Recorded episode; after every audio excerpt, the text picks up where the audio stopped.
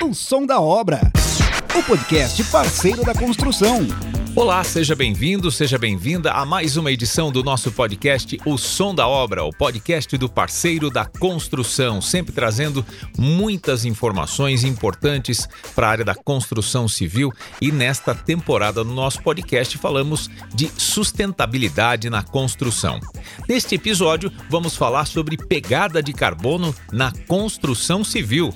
Mas quem vai explicar um pouco mais para a gente, quem vai ser o nosso convidado de hoje, falar um pouco sobre esse tema, é o nosso querido Camilo Leles, gerente de comunicação, branding e marketing digital do grupo Sangoban. Com você, Camilo. O som da obra. O som da obra. O som da obra. Bora lá, Walter. Muito legal. Um episódio super interessante, porque é um tema que está super em alta, todo mundo falando sobre pegada de carbono, mas acho que nem todo mundo sabe, entende exatamente o que é essa tal pegada de carbono. E para explicar um pouquinho para a gente, a gente tem um convidado mega especial, internacional hoje, Walter. O Jean-Pierre Cantot, ele que é CEO da Canopé, francês, formado em construção civil e administração, foi executivo em uma multinacional durante 12 anos com ampla experiência internacional. Atua com gestão de projetos socioambientais através da alta tecnologia da informação, como seu projeto na Amazônia, que tem como objetivo gerar riqueza para as comunidades da região e proteger a biodiversidade. Jean-Pierre, é um prazer ter você aqui com a gente. Ah, muito obrigado pelo convite. Ah, é sempre um prazer de falar desse assunto que interessa todo mundo. É realmente que é um assunto que tem muito para contar. Né? Então, hoje, na parte de pegada de carbono, né, devemos voltar a 25 anos atrás, hein, o Tratado de Kyoto, hein, que definiu, na verdade, como metas evitar os gases a efeito estufa. Esses famosos gases, na verdade, são resultado de uma natureza, em boa parte, e também em boa parte da atividade humana. E o problema desses gases é que ele cria justamente esse famoso efeito estufa que faz, que gera o aquecimento global, ah, e que justamente vai uh, como interferir em nosso dia a dia sobre a parte do clima, sobre sobre absolutamente tudo. Né? Então, realmente, um assunto que tomou uh, um tamanho gigante a partir digamos, do final dos anos 90, Uh, houve várias tentativas de colocar planos ao nível mundial para poder reduzir uh, esse, esses gases, uh, e cujo objetivo, na verdade, é tentar delimitar a temperatura da Terra a 1,5 graus a mais que era nos anos 60. Tá? Então, com o objetivo dos anos 2050. Então, basicamente, isso é o objetivo. Então, depois, como isso é feito, então, tem vários, vários caminhos né, para reduzir esses gases, a emissão desses gases. Um deles, justamente, é as empresas, uh, em geral, a gente começa pelas empresas que são forte emissora de, de gás a efeito estufa, e que vão poder, através de novos processos, uh, diminuir o impacto, a pegada deles em termos de emissão. Então, você tem, quando a gente fala de construção civil, você tem empresas que são fortes emissoras, né? quando a gente fala de mineração, então, cimento, né? aço, né? são resultado de processo de transformação, mas o, início é a mineração, que é realmente um emissor muito grande. Então, essas, essas empresas, como todas, todos nós né, produzimos uh, em escala diferente, produzimos gás a efeito estufa ao nível pessoal. Né? Você já tem hoje algumas calculadoras disponíveis que vão permitir às pessoas de ver em função de, sua, de seu consumo de energia, de seus traslados, hein, de suas viagens nacionais e internacionais, de poder calcular qual é o impacto de cada um para a, a emissão de gás a efeito estufa. Né? Então, as pessoas uh, físicas são, têm um impacto relativamente limitado, e depois você tem a atividade que tem um impacto muito grande. Então, uh, cada empresa tenta, na verdade, de diminuir suas emissões através de um processo que é composto de três fases principais, né, que a gente chama três escopos. Então, o escopo 1 é rever os processos de fabricação de um produto. Né? Por exemplo, quando a gente fala de fabricação de vidro, bom, fabricação de vidro tem um processo que envolve mineração, de um lado, e do outro lado, energia para uh, criar o calor necessário para a produção do vidro. Esses dois processos, hoje, uh, não têm substituições. Não tem como melhorar um pouco, pode usar energia verde, etc. Mas são é uma atividade que sempre vai ser um, uma emissora uh, expressiva de gás de efeito estufa. Então, o escopo 1, algumas empresas têm como, através de processo interno, tá, tem como uh, justamente diminuir essas emissões. O escopo 2 é uma mudança da matriz energética, ou seja, a empresa usa uma energia uh, à base de termoelétrica, por exemplo, então ela pode substituir através de energia fornecida por hidroelétrica ou talvez por energia solar, enfin, eólica. Então isso é um cálculo que tem um impacto forte também. E o terceiro impacto que a gente chama de escopo 3, que na verdade o impacto que o serviço de terceiros que você uh, contratou para a produção de teu produto, como ele pode ser reduzido. Então, por exemplo, eu sou, eu fabrico um produto que vai ser transportado por caminhão do Mato Grosso até uh, o Rio Grande do Sul. Então, o produto ele teve uma carga, uma pegada, um impacto né, em termos de emissão, e depois você tem esse transporte, que geralmente esses escopo 3 são serviços de terceiro, ok? Se a frota é própria, isso vai ser no escopo 1 ou seja, onde a empresa tem uh, domínio sobre uh, as reduções. O escopo 3, a empresa não tem domínio sobre as reduções, ela só vai ter domínio sobre a escolha dos fornecedores, que eles mesmos, ao nível deles, vão ter que fazer o dever de casa para poder uh, ser com menor impacto. Tá? Então, uma empresa que vai, como dizemos, na parte de escopo 3, eh, como eu falei, uma das principais coisas é a, é a parte de, de transporte, mas você tem a parte de embalagem, né, se isso é terceirizado, enfim, etc, etc.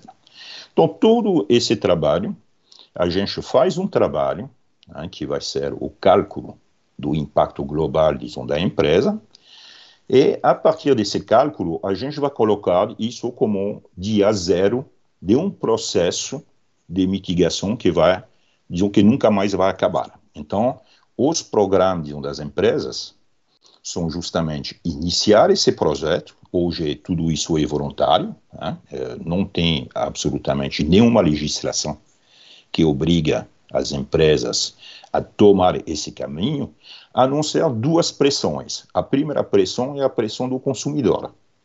Né? Se eu sou um consumidor consciente, eu vou preferir optar para um produto que agrede menos o, o meio ambiente. E a segunda pressão é a pressão financeira. Se eu tenho como emprestar dinheiro e que eu tenho como demonstrar que eu sou uma empresa consciente, eu vou ter acesso à linha de crédito com taxas reduzidas ou com algumas facilidades. Então, basicamente, hoje, o mercado é voluntário, a consciência é cada dia maior. Né? Não devemos esquecer que a consciência de, do, do mercado antes da pandemia e depois da pandemia não tem absolutamente nada a ver. Né? Em dois anos, uh, evoluímos uh, mais que nos últimos dez. Uh, hoje tomamos consciência que somos mortais, né? então é bom, digamos, de, de proteger, de se proteger e de criar um ambiente que seja mais adequado a nossa sobrevida, né, eu diria, é uma melhoria digamos, nas condições de vida. Então, basicamente é isso. Então, é um processo que foi eh, ratificado em Kyoto, e agora faz eh, um quarto de séculos que estamos aprimorando os processos para poder justamente uh, como ter um impacto rápido né, e uma melhoria rápida. Perfeito, Jean-Pierre. Bom, você aqui, na sua introdução, você já fez uma grande explanação aqui para gente, né, globalmente, de toda a necessidade de atentarmos para a questão do carbono, né? Princípio, né, como é que começou essa preocupação, o que torna também prejudicial ele ao nosso planeta, por que é tão importante a gente reduzir essa emissão. Mas eu gostaria de, de, saber o que mais a gente poderia destacar em alguns termos que você julgue importante e perguntar especificamente para você aqui o que significa uma construção carbono zero, meu querido Jean-Pierre. Uma construção carbono zero, um produto carbono zero, o net, net carbon, net zero, tem inúmeras terminologias, é o fato de justamente uma construção que teve através da aquisição de suas matérias primas necessárias à construção, através da escolha de fornecedor consciente, de poder minimizar ou zerar seu impacto em termos de emissão de carbono. Então, como a gente falou no início, se a gente contrata uma empresa que vai uh, fornecer o concreto, o concreto tem uma pegada ele mesmo. Depois você vai ter a, a, o impacto do transporte desse concreto desde a central até a construção. Isso também gera a emissão de gás. Então você tem um processo relativamente complexo, dependendo do, do processo industrial ou, o processo construtivo, onde você vai analisar absolutamente tudo isso a quantidade de concreto necessário, de onde ele vem, a quantidade de aço necessário, de onde ele vem, dos azulejos, dos revestimentos, de tudo que compõe, na verdade, uh, o, o, o, o prédio ou a construção que vai ser realizada. Depois você tem o impacto também das pessoas que vêm trabalhar. Então, eu tenho todas as minhas equipes que se deslocam, seja com carro, próprio, seja através de transporte coletivo, enfim, etc, etc. Tudo isso também vem se juntar ao impacto que esse processo, que esse, essa construção vai ter. Ok?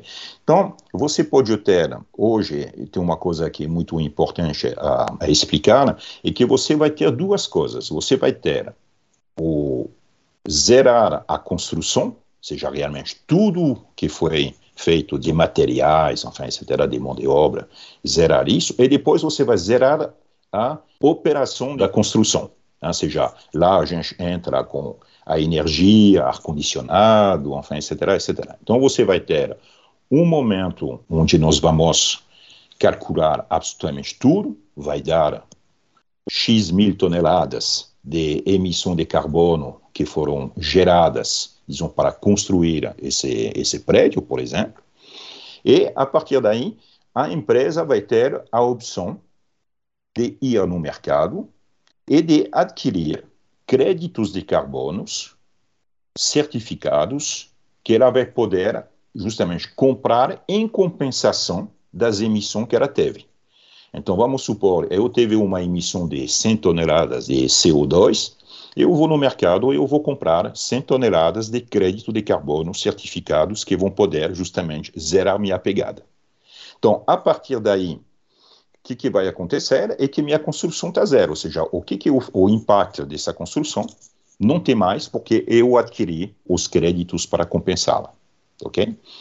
E depois você vai ter anualmente um cálculo um pouco diferente, porque a gente não está falando mais da construção em si, mas a gente está falando, disons, da exploração dessa construção, elevador, energia, como eu falei, ar-condicionado, água, etc., onde todo ano ela vai poder dizer, bem, voilà, as emissões uh, minhas são de X toneladas e todo ano eu compro a quantidade de crédito de carbono certificado para zerar essa minha pegada, ok? Então, o que, que a gente tem que ver é que esses processos, hoje, são sempre voluntários. Né? Tem uma coisa que é, nós sabemos que a cada dia que passa, o funil fica mais estreito e nós vamos chegar a um mercado obrigatório, né? que faz sentido. Né? Hoje, um crédito de carbono, alguém que compensa, pode ser considerado, uh, na verdade, não fazendo absolutamente nada para a natureza. Ele está somente compensando os estragos que ele criou através do produto dele. Mas ele demonstra uma certa preocupação, mas ele não está resolvendo o nosso problema, tá certo? Né? Porque eu gerei 100 toneladas, eu comprei 100 crédito, bom, tudo bem, mas eu continuo emitindo 100 toneladas. Né? Então, é alguma coisa que é muito importante a saber de uma maneira um pouco mais ampla, é que todo programa que envolve uh, crédito de carbono tem que ser baseado sobre programas sociais. Não há preservação, digamos, da natureza, de qualquer modo que seja, que não envolve as populações que estão nessas regiões que têm hoje uh, um potencial de serviços uh, ambientais muito elevado. Né? A gente pega a Amazônia, se a gente quer que a Amazônia deixe de desmatar, pelo menos no volume, como em um volume alto, tem que envolver a, as populações para elas serem remuneradas para fazer outro tipo de serviços que não agride a natureza. Os créditos de carbonos são emitidos através de programas de gestão ambientais que têm alguns critérios uh, reconhecidos mundialmente. Então, um dele é a parte social, ou seja, eu tenho que mostrar que a floresta que estou protegendo uh, como canopé tem um impacto social e vai ter um impacto ambiental. A partir daí, eu vou poder gerar esses créditos certificados por entidades uh, internacionais que vão dizer, não, não, o projeto da Canopé se enquadra totalmente, digamos, dentro das normas internacionais para poder emitir esses créditos. Então, seja, os créditos de carbono não é só o fato de ter uma floresta. Né? É isso também que é importante em saber. Tem todo um contexto que vai permitir uh, uma metodologia uh, que vai permitir calcular o que, que nós podemos compensar e o que, que nós podemos emitir como crédito. Muito bem, Jean-Pierre. Olha, está sendo super esclarecedor para todos nós aqui. Você falou bastante da questão do crédito de carbono, né? Que é um, é, é um termo que nós ouvimos muito, né? Em diversos debates sobre o meio ambiente, a responsabilidade é, da indústria em relação a isso, né? A nossa preocupação com toda essa questão. É, agora, para aquele que está nos ouvindo agora, e, dos mais diversos tamanhos e, e obviamente, de segmentos, né, de, de, áreas dentro da construção civil, queria que você desse alguns exemplos aí, alguma coisa sobre por meio de quais formas é possível a gente realizar essa captura de carbono, Jean-Pierre?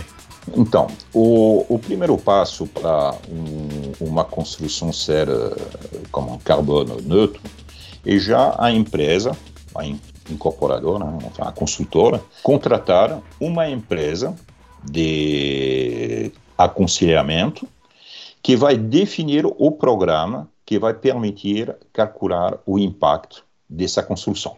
Então, é o primeiro passo. Então, nós vamos fazer o, o estudo e um relatório relativamente uh, extenso, de, dependendo, obviamente, da complexidade de, de, de, cada projeto, e a consultora vai poder, depois, na base desse relatório, saber quais são, calcular quais são essas emissões. Então, esse relatório vai ter lá no, no rodapé emissão de 100 toneladas de, uh, de crédito carbono. Então, isso é o primeiro passo. O que, que a empresa vai fazer com isso? Bom, já ela demonstra que ela está preocupada, né, que ela quer saber o que, que está fazendo, e depois ela vai ir no mercado, onde através seja de plataforma de trade né, de crédito de carbono, vai poder ir e contratar uh, os créditos necessários, como eu falei, sempre certificados internacionalmente, que vão poder justamente bater e zerar a emissão que ela fez. Então é uma coisa relativamente simples, como eu falei, dependendo da complexidade do, do processo, é algo que pode demorar, demorar muito tempo. Então, por exemplo, um aspecto que tem completamente a ver com a nossa conversa de, de hoje, uh, fomos uh, como contratados por um escritório de arquitetura que é especializado em reforma de escritório de alto, de altíssimo nível, eu diria, e uh, esse escritório quis por vontade própria, oferecer a seus clientes uma obra que seja uh, carbono zero. Então, é algo que não tem nada a ver, que não implica o, o escritório de arquitetura, que tem quase nada de emissão, a não ser os computadores, hein? então, mas que quer justamente entrar numa jornada, iniciar uma jornada de conscientização, dizendo, não, seria bom que minhas empresas, enfin, minhas empresas clientes, hein, possa ter a opção de optar por uma obra carbono zero. Então, o que, que nós fazemos? Então, isso vai desde gesso, tipo de iluminação, tipo de móveis, uh, se são móveis de madeira, que tipo de madeira, se é uh, compensado, se é uh, MDF, se é como maciço, os ferros utilizados na construção, na decoração, o tipo de carpete. Então, e você vai ter como se fosse um descritivo de obra, onde cada elemento desse descritivo tem sua carga de emissão. Né? E, no final, o cliente tem a possibilidade de optar pelo projeto com ou sem crédito de carbono. Tá? Então, é muito interessante porque demonstra que a qualquer nível, digamos, de, de, da, da sociedade ou da, do serviço, cada um pode tomar a decisão para melhorar no seu amanhã. Né? Então, um, uma coisa que começa pequena, digamos, como um escritório de 300, 400 metros, então cria uma dinâmica, porque, na verdade, e não é tão caro que a gente, como que as pessoas imaginam, né? ah, todo mundo é alguma coisa, é uma nebulosa, é complexo, onde é que eu vou comprar, não, não é tão complexo assim. Uh, em termos, digamos, de decisão, né? é complexo em termos de cálculo, mas isso não é a empresa que faz, né? mas vai poder justamente ter um resultado uh, muito de impacto, vai poder utilizar selos verdes, uh, mostrando eu sou um escritório de arquitetura uh, verde. Então, isso é, é, é uma mudança de, de, de pensamento né? que faz que amanhã, justamente, todos nós uh, teremos uma vida um pouco melhor. E cada participação dessas empresas na parte social de região desfavorecida, né?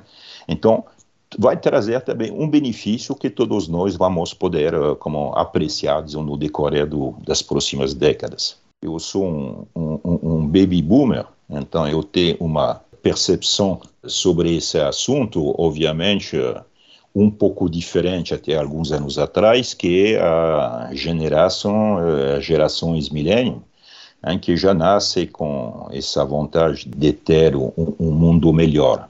Então, hoje, na verdade, a gente tem que conciliar as duas coisas. Né? Não devemos esquecer que a explosão de gás a efeito estufa também vem de um consumismo uh, desfreado. Né? Então, isso também é, parte de uma consciência. Eu diria a primeiro, o primeiro passo que todo mundo tem que, que fazer é já, mesmo sem compensar, pelo menos ter uma higiene de vida que seja compatível com esses novos pensamentos que, que nós, todos nós temos.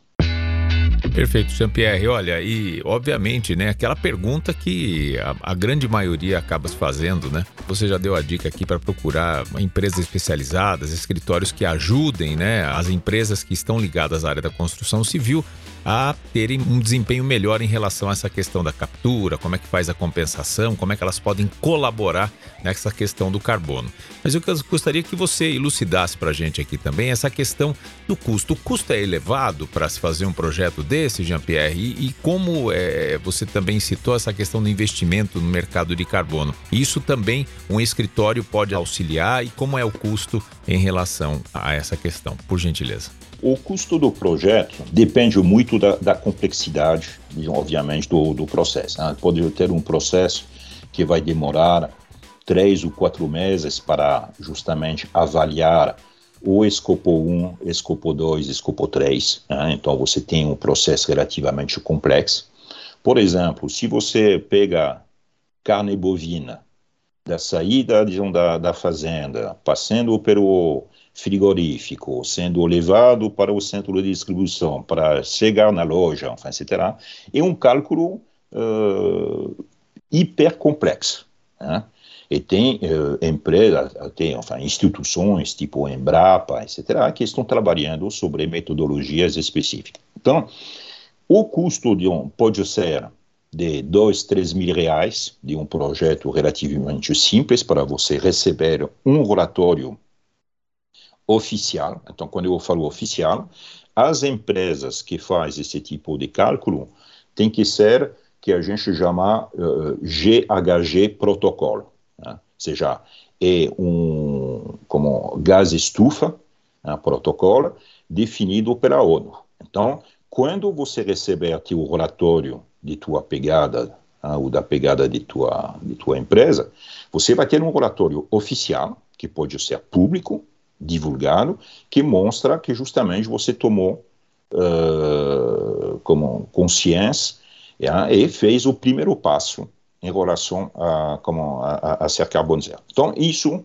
é relativamente, e geralmente o primeiro relatório é um pouco mais complexo, então ele é um pouco mais caro, Tá? Mas depois os outros relatórios anuais que vão justamente demonstrar que você está reduzindo através de alguns esforços uh, de processo, uh, reduzindo tudo isso são relatórios que são um pouco mais baratos. Então, mas depois você pode ter um relatório que custa 50, 60 mil reais. Né, como, de, dependendo da, da, da complexidade do, e consultoria, hein, basicamente, hein, seja a quantidade de pessoas que a gente vai ter que alocar para poder emitir esse relatório. Mas todos eles, na verdade, têm a mesma estrutura, e um relatório que pode ter até 50, 60, 80 páginas, hein, descrevendo como todo o processo foi feito. Tem uma coisa aqui muito importante também, é, ressaltar é que o crédito de carbono, como eu falei, é um pouco uma nebulosa. Então, a transparência, a rastreabilidade das informações é uma coisa que é fundamental digamos, para que o processo seja uh, bem sucedido. Tá? Então, o relatório depois é divulgado no site da empresa dizendo, voilà, ok.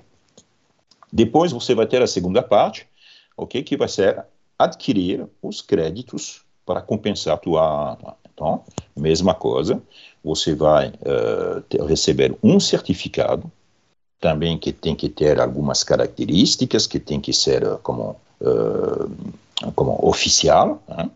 e, e validado, como a gente já falou, validado por empresas reconhecidas internacionalmente. Então, você vai ter, o certificado, e a cada ano na verdade, você vai receber o selo uh, verde mostrando e você podendo divulgar, uh, tua marca com esse selo, dizendo que você é carbono zero. Então, o que que acontece?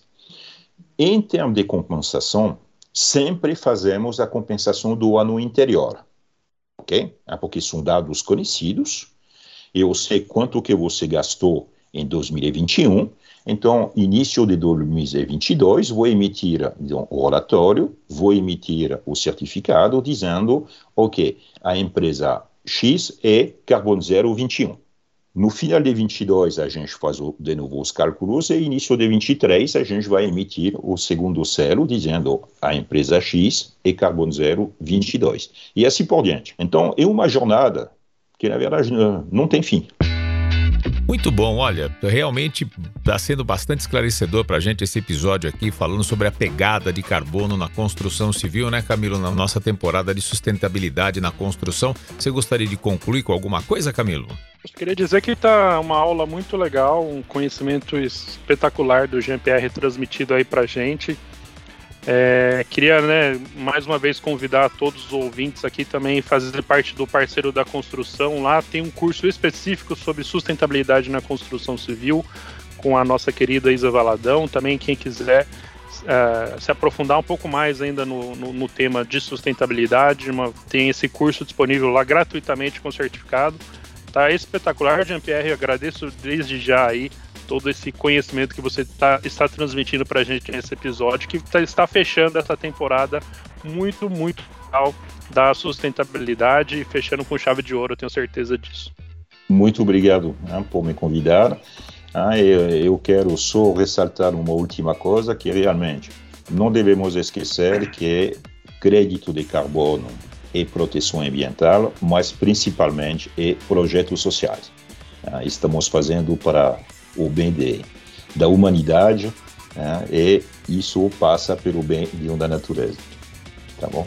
Perfeito, Jean-Pierre. Agora vamos fazer um rápido intervalo. Tem um, um, recado aqui do parceiro da construção. E na volta, né, Camilo? Já temos aí pergunta do parceiro e também o podcast, que são dois quadros que nós temos aqui, Jean-Pierre, onde nós respondemos as perguntas dos nossos ouvintes. É rapidinho, a gente volta em instantes.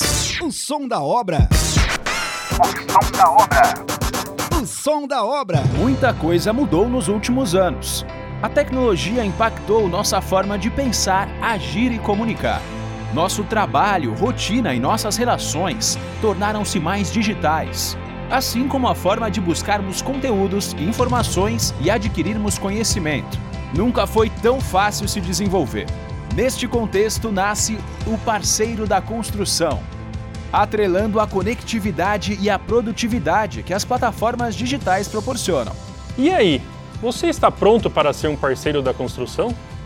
Projeto inovador com o objetivo de melhorar a experiência dos nossos clientes. Para isso, o parceiro da construção oferece uma jornada de conhecimento segmentada e ferramentas digitais totalmente gratuitas.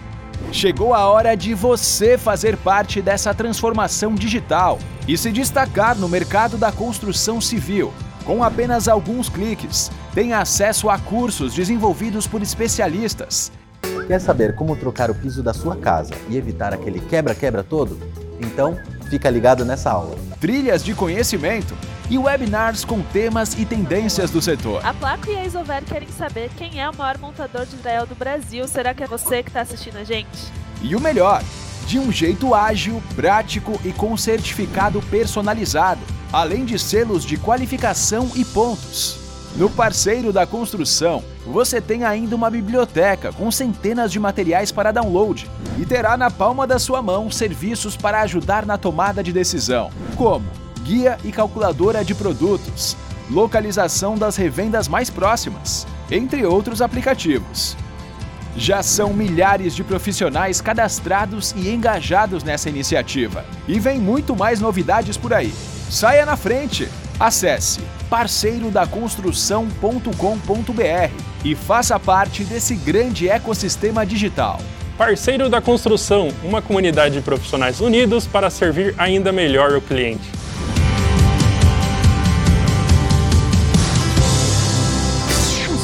Obra. O som da obra. O som da obra. Pois bem, depois do recado do parceiro da construção, agora chegou a hora das perguntas dos nossos ouvintes. Está chegando a pergunta do parceiro. O som da obra. A pergunta do parceiro. Camilo Leles, com você comandando aí a participação dos nossos ouvintes. Bora lá então, Walter, para a primeira pergunta pela arquiteta Ângela Santos. Vamos ouvir. Oi, pessoal, tudo bom? Aqui é a Ângela Santos, sou arquiteta. Eu queria saber de onde surgiu o conceito carbono zero. Obrigada. Uh, dos estudos uh, feitos no início dos anos 90, que demonstraram que uh, o aumento das temperaturas ia gerar o colapso completo do, dos ecossistemas. Né? Então, em 97, houve o Tratado de Kyoto, onde uma das medidas que foi tomada foi justamente evitar a emissão de gás uh, a efeito estufa. Ah, temos dois principais, o CO2 e o metano. Ah, o metano é pior que o CO2, ah, é, é, quase 80 vezes mais nocivo que, o, que o CO2. Só que o metano ele é produzido em menos, uh, menos quantidade. Então, os objetivos foram de definir metodologia e processo de cálculo para que as empresas possam justamente diminuir as emissões de, de CO2. Tá? Então, principalmente, os grandes vilões, vamos dizer, são as energias fósseis, tá? uh, que carvão, petróleo, que são realmente uh, grande emissor de CO2. Muito bom, muito bom. Então, Angela, respondida a sua pergunta. Vamos agora para aquela pergunta pode esquece. Será que pode ou esquece? Solta a vinheta, Walter. Oh, agora tem pode esquece. Oh, agora tem pode esquece. Agora tem pode esquece.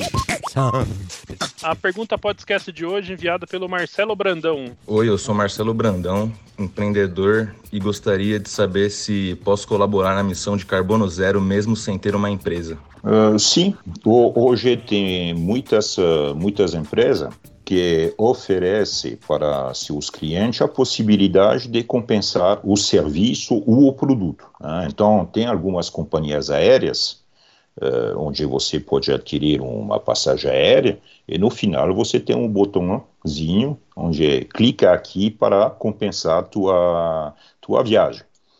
Então isso são compensações uh, específicas, né, mas que demonstra o interesse das pessoas em proteger a como nosso universo, né, nossa biodiversidade.